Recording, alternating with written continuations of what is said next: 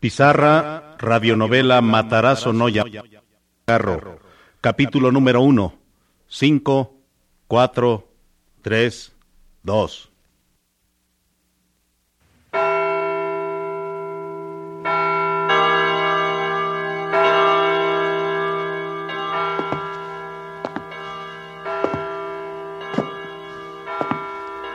Y Matarás o no llamó.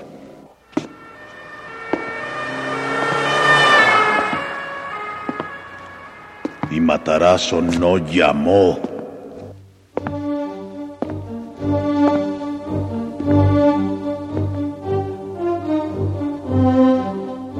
Radio Educación presenta Y Matarazo no llamó.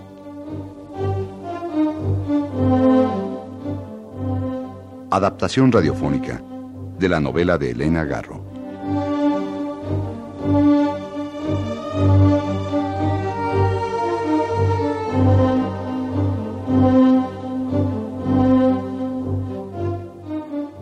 Hace varios días que de noche mi casa cambia de lugar. De día está a espaldas de la avenida de los insurgentes. De noche no se sabe dónde la llevan. Antes mi casa había sido sedentaria. Ahora se ha convertido en andariega y vagabunda. Es como si vías férreas enormes y terribles se hubieran instalado bajo mis ventanas. Y los trenes pasan silbando peligrosos.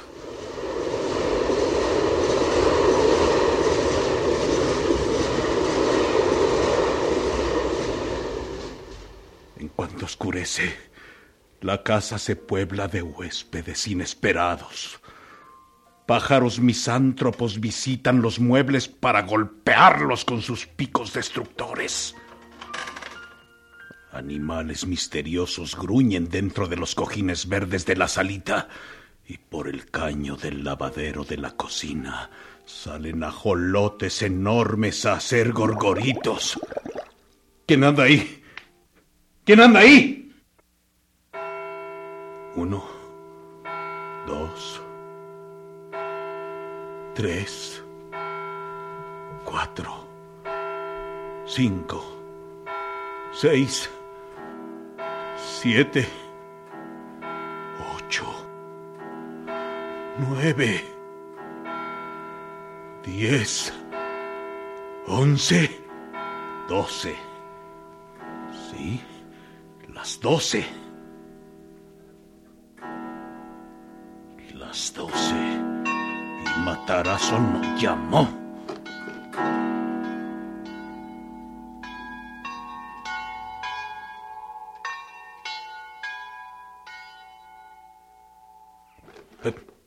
¿Qué, ruido es ese? Ah, debe ser una rata royendo las patas de mi cama. Pero ahora la descubriré.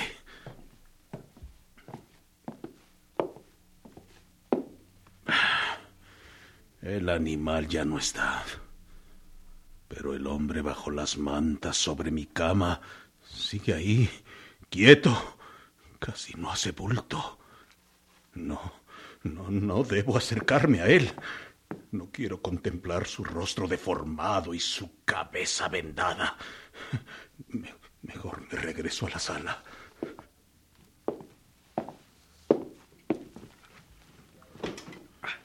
Estoy nervioso. Encenderé un cigarro.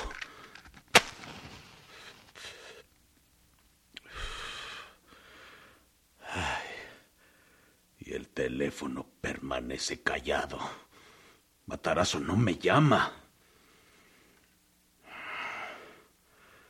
Apenas hace ocho días que los conozco. Hoy es sábado. Ah, caray. Sí. Sí. Estas son las manchas de sangre seca, áspera sobre la tela del sillón. Ni siquiera me he preocupado de limpiarlas. Me, me he acostumbrado a ver correr sangre y que ésta se seque. Dos de los cojines del sofá también están manchados.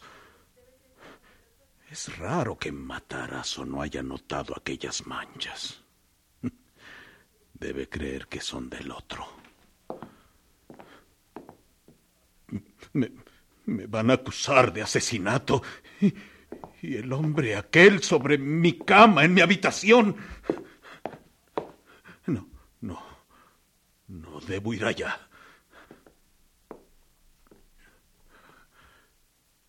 Todo es muy raro. Muy raro.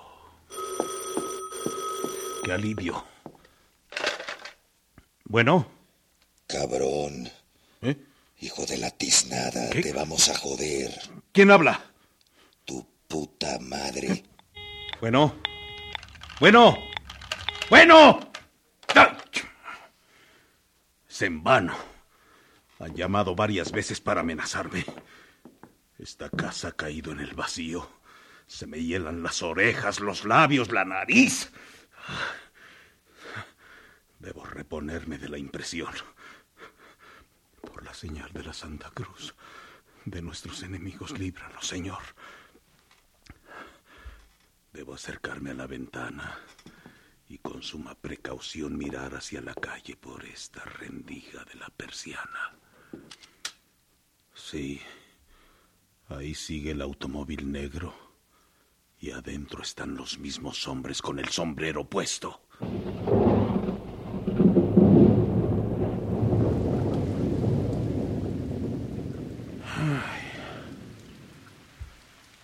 A estas horas parece la calle de una ciudad desconocida. Qué verde brilla el pasto con el agua. Y la casa de las prostitutas tiene las ventanas cerradas. Nadie frecuenta esta calle. Solo el carro negro. Y ellos están fumando tranquilamente. Creo que se han dado cuenta de que los observo. Miran insistentes hacia mi ventana. Las doce de la noche y, y Matarazo no llamó. Sí, soy culpable. Soy tan culpable que puede ocurrirme cualquier desgracia. No cabe duda. Ando fuera de la ley. ¿Y quién hizo esa ley tan desnaturalizada? Creo que los padres de la patria. Basta con que aquellos hombres bajen de su automóvil negro y llamen a mi casa para que yo, Eugenio Yáñez, esté perdido.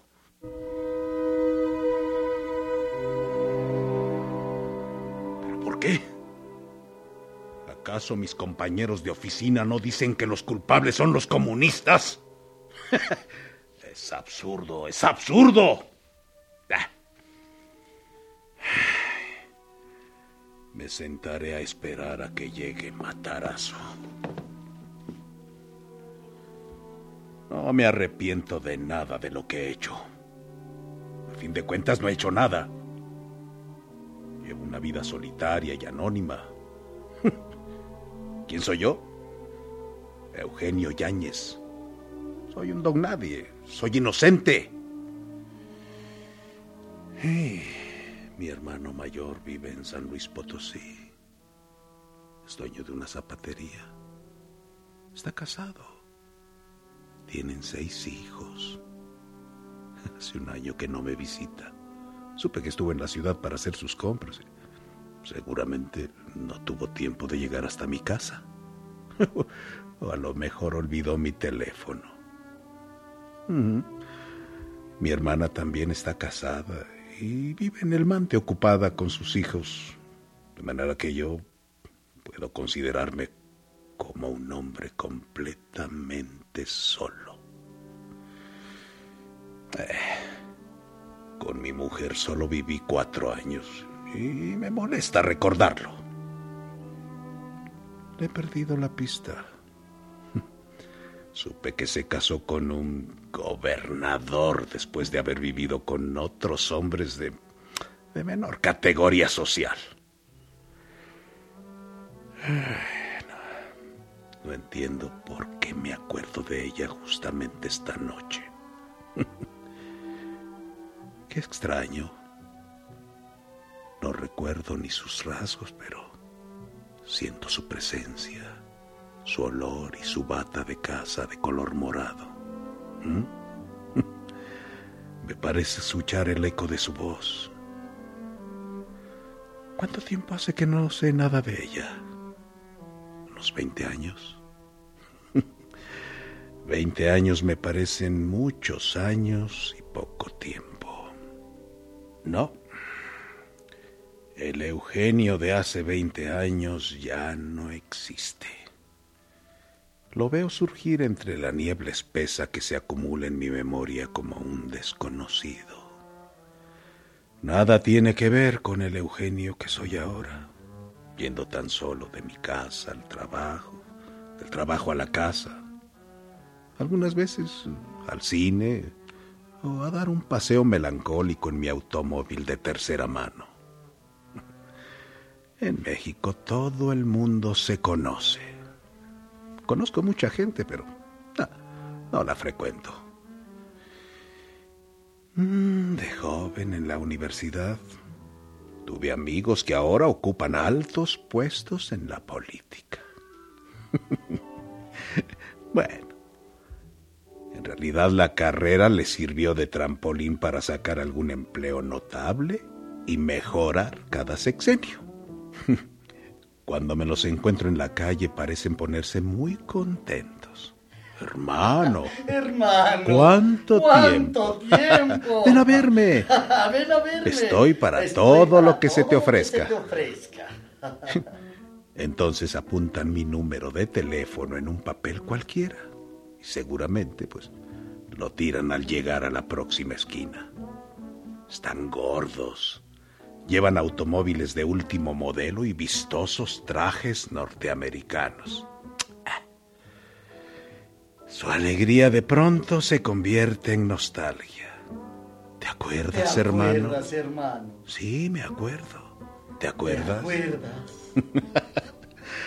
Ay, no sé de qué me piden que me acuerde, pero todos tienen la misma cara cuando me hacen esta pregunta. Una vez necesité de su ayuda y fui a la oficina de uno de estos hermanos, tan solo para contemplar una antesala repleta de pedigüeños con las caras cansadas y los zapatos viejos. Sin embargo, los que entraban sin hacer espera y con diligencia eran los otros, sus iguales, con trajes americanos y coches último modelo y voces optimistas y sentimentales. Hermano, qué gusto. ¿Qué te trae por aquí? No. No entiendo a aquellos hombres que usan un lenguaje pomposo y oratorio acompañado de gestos cordiales. Tengo la impresión de que le ponen mayúsculas a palabras tan simples como madre, progreso, obrero, patria, libertad, campesino bandera. Al paso de los 50 años, es difícil hacerse de nuevos amigos. A medida que me alejo de mi juventud, vuelve la timidez de mi primera adolescencia. Mi afecto se dirige hacia los animales, aunque adoptar un perro, un gato, un canario. No, no, no, no. Prefiero inclinarme hacia la gente humilde, pero tampoco le doy rienda suelta a ese sentimiento. Tal vez tenga la necesidad de hablar con alguien, y eso hizo que me acercara a hablar con los obreros huelguistas del patio de la estación. Quería mezclarme con ellos compartir su huelga, aunque fuera de un modo accidental y lejano, para confundirme un poco con los demás, porque también yo soy un desdichado. Su atención, por favor. Enseguida continuaremos. La huelga de Cananea. En 1905, 10.000 mineros de Cananea, Sonora, se declararon en huelga. Dirigían el movimiento huelguístico, entre otros, Manuel Diegues, Esteban Vaca Calderón y Lázaro Gutiérrez de Lara, quien había exaltado el espíritu cívico de los trabajadores mineros, exhortándolos a luchar hasta morir. Calderón, sin ocultarles las dificultades, les vaticinó lo cruento de la jornada que iban a emprender. Sin embargo, el primero de junio de 1906, los obreros de las minas iniciaron la huelga con indescriptible pánico del presidente municipal de Cananea, quien, sobrecogido de temor, se dirigió al gobernador del estado, Rafael Izábal. Mientras tanto, los obreros presentaron a la gerencia de la compañía minera su declaración de huelga y sus reclamaciones. De absurdas fueron calificadas por la empresa las exigencias de los trabajadores, pero la negativa de la gerencia fue algo más, puesto que se convirtió en una amenaza de suspender la explotación de las minas y dejar arbitrariamente sin trabajo a los empleados y los obreros de la empresa. Mr. Green consideró imposible el aumento de los salarios y la reducción de las horas de trabajo, y afirmó su decisión de designar a los capataces de entre aquellos individuos que le merecían confianza así como la de mantener las preferencias existentes en favor de los trabajadores extranjeros. Sin embargo, los mineros no se dejaron engañar, insistiendo en su actitud enérgica y organizando una manifestación que al tiempo que se desarrolló en medio del orden más estricto, se significó por su fuerza impresionante. Pero detrás de los trabajadores marchaban, tripulados por trabajadores norteamericanos armados, dos automóviles. Los obreros se encaminaban hacia el departamento de maderería, a fin de invitar a sus compañeros a secundar la huelga. Nada en su comportamiento pudo tacharse de reprobable. No obstante, fueron agredidos por los hermanos George y William Metcalf, de origen norteamericano, quienes mataron alevosamente a varios trabajadores mexicanos. Fue entonces cuando los mineros incendiaron los almacenes de la maderería, dando muerte además a los Metcalf, mientras el automóvil de Mr. Green retrocedía, parapetándose los que lo tripulaban cerca del Palacio Municipal desde donde abrieron fuego contra los manifestantes que, inermes, retornaban al centro de la población. Seis personas cayeron abatidas por los disparos, contándose entre ellas un niño de seis años. Los obreros, sin dar las espaldas, cambiaron piedras contra balas de rifle y de pistola. Un grupo se dirigió a las casas de empeño de donde sacaron las armas depositadas allí, regresando al sitio de la lucha para obligar a sus atacantes a retirarse hacia las oficinas de la empresa. Entretanto, otras personas, indignadas ante aquel oprobioso espectáculo, pedían armas a fin de defender a los obreros agredidos, por lo que fueron aprendidas y encarceladas a disposición de las autoridades policíacas. No pararon allí las cosas. Al día siguiente hizo acto de presencia en Cananea el gobernador Izábal, acompañado de más de doscientos hombres, norteamericanos la mayor parte, pertenecientes a los Rangers fronterizos mandados por el coronel Thomas Reining. Estas fuerzas, manejadas a su arbitrio por la empresa minera, en complicidad con el gobernador del estado de Sonora y demás funcionarios oficiales, cargaron nuevamente durante la tarde sobre los trabajadores huelguistas, quienes resistieron el ataque hasta que las fuerzas rurales, a las órdenes del coronel Kosterlisky, que llegaron a esa hora, los agredieron por la espalda, logrando al fin dispersarlos. Entonces tuvo lugar una criminal cacería, durante la cual los mexicanos, obreros o no, cayeron asesinados por los hombres de Mr. Green. Este mensaje de Los Angeles Times, del 2 de junio de 1906, es por demás revelador del indigno comportamiento del gobernador Izábal. El Departamento de Estado de Gobierno de los Estados Unidos recibió solicitud directamente del gobernador del estado de Sonora, México, para que del lado americano se les imparta ayuda. Y como para no tener nada que envidiarle, el general Torres cominó a los trabajadores mineros a fin de que volvieran a sus labores en un plazo de dos días, pues de lo contrario daría orden para que fueran incorporados a los batallones que pelean contra los yaquis, ya que carecían de derecho para reclamar verdaderamente ningunos agravios, por lo que sus salarios no se les aumentarían ni un centavo. Manuel Diegues y Esteban Vaca Calderón fueron remitidos a Veracruz e internados en la prisión de San Juan de Ulúa. Los obreros vuelven al trabajo al día siguiente. José Mancisidor, Historia de la Revolución Mexicana. Muchas gracias. Continuamos.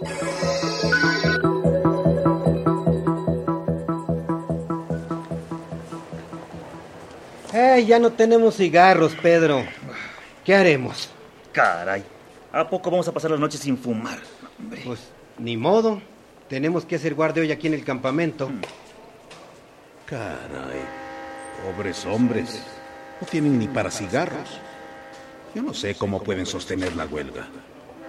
Bueno, ¿Qué tal si yo compro cigarros y se los traigo a regalar? eh? Sí, eso voy a hacer. Por acá, por estas calles, seguramente encontraré un estanquillo donde comprar tabaco y se los llevo a los huelguistas.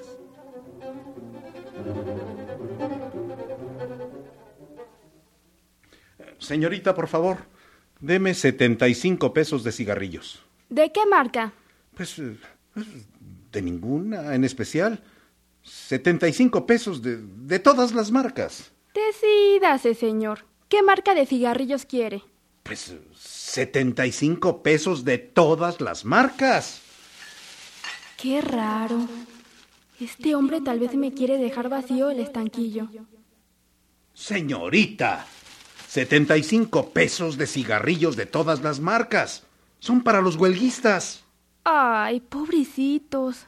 Les va a ir muy mal, ¿eh? Ya sabe usted cómo es el gobierno.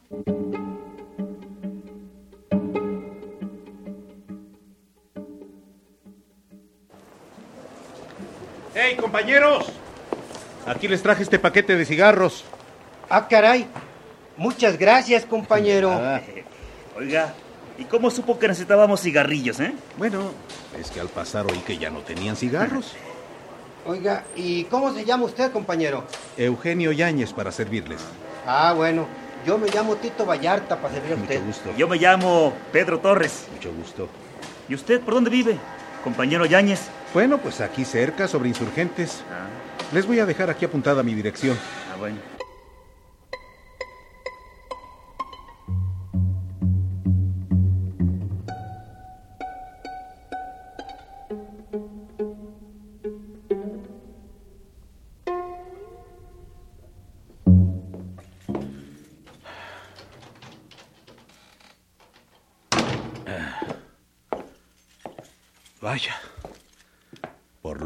Pude ayudar en algo a esa gente que vela en la estación con su huelga. es mi primera acción política. Bueno, ahora voy a prepararme unos huevos revueltos y mientras tanto beberé mi solitaria copa de tequila.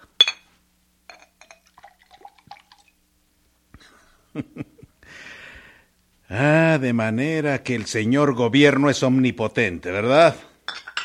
Dice, no hay huelga y no la hay. Pues que vea que somos muchos los que no estamos de acuerdo con él. Bola de ladrones. Mañana les llevaré a los compañeros más cigarros.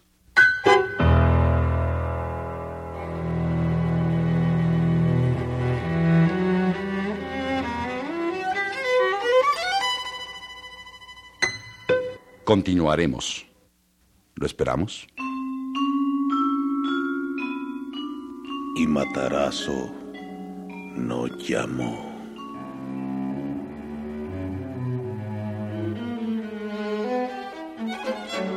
Adaptación radiofónica de la obra de Elena Garro. Actuación de Carlos Pichardo, Graciela Orozco y Federico Engels. También participaron en este programa Guillermo Henry, Oscar Yoldi, Cruz Mejía, Joaquín Chablé, Claudia Guzmán. Controles técnicos, Fortino Longines. Efectos físicos, Cruz Mejía. Musicación, Elia Fuente.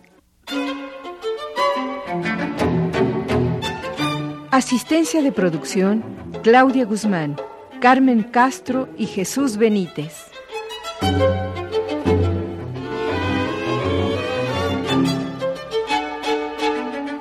Esta es una producción de Radio Educación a cargo de Edmundo Cepeda.